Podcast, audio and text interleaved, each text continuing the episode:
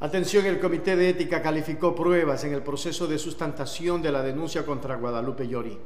En el marco del proceso de sustantación de la denuncia presentada por la asambleísta Joana Ortiz en contra de la legisladora Guadalupe Llori, el Comité de Ética calificó las pruebas de cargo y descargo.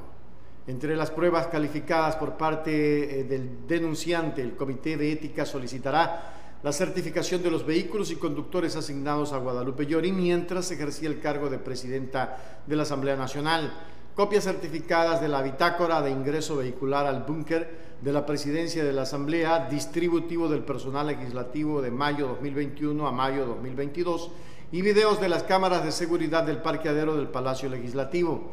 También se receptarán las versiones del legislador Augusto Guamán, tres exfuncionarios de la funcionaria de la legislatura. Las pruebas calificadas de la parte denunciada incluyen la certificación de Secretaría General de los procesos y denuncias en contra de Guadalupe Llori, certificación del nombramiento como presidenta de la Asamblea y el periodo de funciones, listado de las funciones que conformaron su equipo de trabajo certificado de la Coordinación de Talento Humano, que informe si los funcionarios involucrados fueron parte de su equipo de trabajo y recepción de versiones de cinco eh, funcionarios.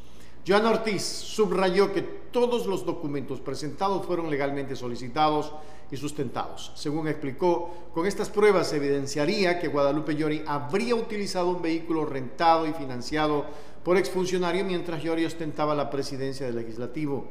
De su lado, Julio César Zarango, abogado apoderado de Guadalupe Llori, aseguró que las acusaciones no tienen ni fundamento ni motivación. Ahí está el comité, de, ética, ya ha calificado las pruebas en este proceso y vamos a ver cómo se desarrolla. Estaremos informando eh, paso a paso todo este proceso.